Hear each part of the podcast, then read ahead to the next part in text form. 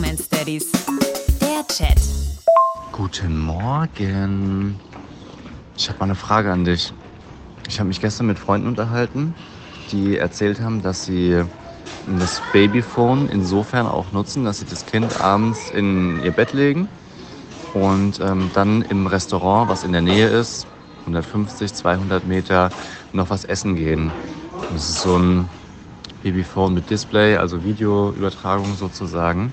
Und im ersten Moment habe ich gedacht, ah, das Kind ist alleine zu Hause. Auf der anderen Seite sind es halt auch nur eine Minute ähm, ins Zimmer, wenn das Kind anfängt sich zu bewegen. Und ich wollte wissen, in, inwieweit nutzt ihr denn das Babyphone? Was geht für dich da klar und was ist too much? Guten Morgen. Also zuallererst mal, 100 Meter sind bei dir eine Minute. 100 Meter sind bei mir 9,58 Sekunden.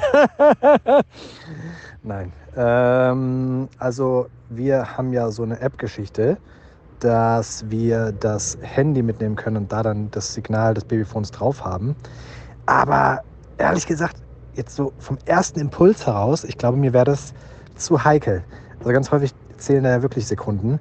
Und bei 100, 200 Metern, selbst wenn du eins bis zwei Minuten brauchst, um wieder zu Hause anzukommen, wenn das die Sekunden sind, die fehlen, um dem Kleen den Schnuller nachzustecken, und dann ist er komplett wach und dann weckt er seinen Bruder auf, weiß ich nicht, Digga.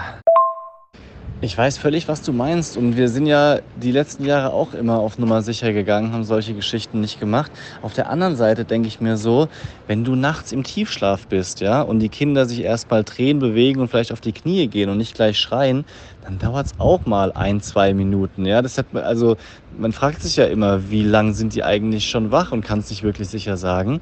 Das zum einen. Und dann sagen die halt auch, es fühlt sich an wie Couple Time. Es ist was anderes, ob du auf der Couch sitzt, zu Hause im Schlafanzug oder in den Shorts oder ob du einfach nochmal unter Leute gehst und äh, von mir aus ein Gericht beim Italiener unten drunter isst.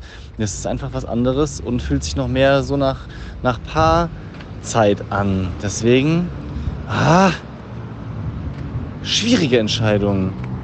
Ich stelle dir gleich noch eine Gewissensfrage hinterher. Andere Optionen. Ihr stellt das Babyphone zu den Nachbarn und fahrt acht Minuten mit dem Auto zum nächsten Restaurant, wo ihr wisst, ihr habt einen Parkplatz vor der Tür, ihr könnt direkt was essen und wenn sie schreien, könnten die Nachbarn reingehen und einen Schnuller nachstecken. Würdest du es machen, ja oder nein? Jetzt gerade mit zweijährigen Kindern ist meine Antwort ganz klar, nein, das würde ich nicht machen. Wenn die älter sind, vielleicht schon, aber ich finde irgendwie, man wusste, worauf man sich einlässt wenn man Eltern wird. Und ja, so blöd das ist jetzt gerade. Aber da müssen wir jetzt durch. Und wenn dann Oma, Opa keine Zeit haben, ich weiß nicht, den Nachbarn würde ich das nicht zumuten wollen und dann auch meinen Kindern nicht zumuten wollen, dass dann die Nachbarn da abends reingehen. Ich meine, überleg mal, du würdest irgendwie ins Bett gebracht werden von Mama und Papa und wachst dann auf und dann kommen die Nachbarn, die du gar nicht so gut kennst, die du manchmal draußen auf der Straße siehst. Das würde ich nicht machen. Nee. Ja, da hast du recht. Und das sehe ich auch so wie du. Mir geht es einfach darum, dass ich den Eindruck habe, um mich herum sind die Leute da irgendwie viel mehr easy damit und riskieren in Anführungszeichen mehr. Und ich äh, wusste halt nicht, ob ich da irgendwie zu ängstlich bin oder zu vorsichtig.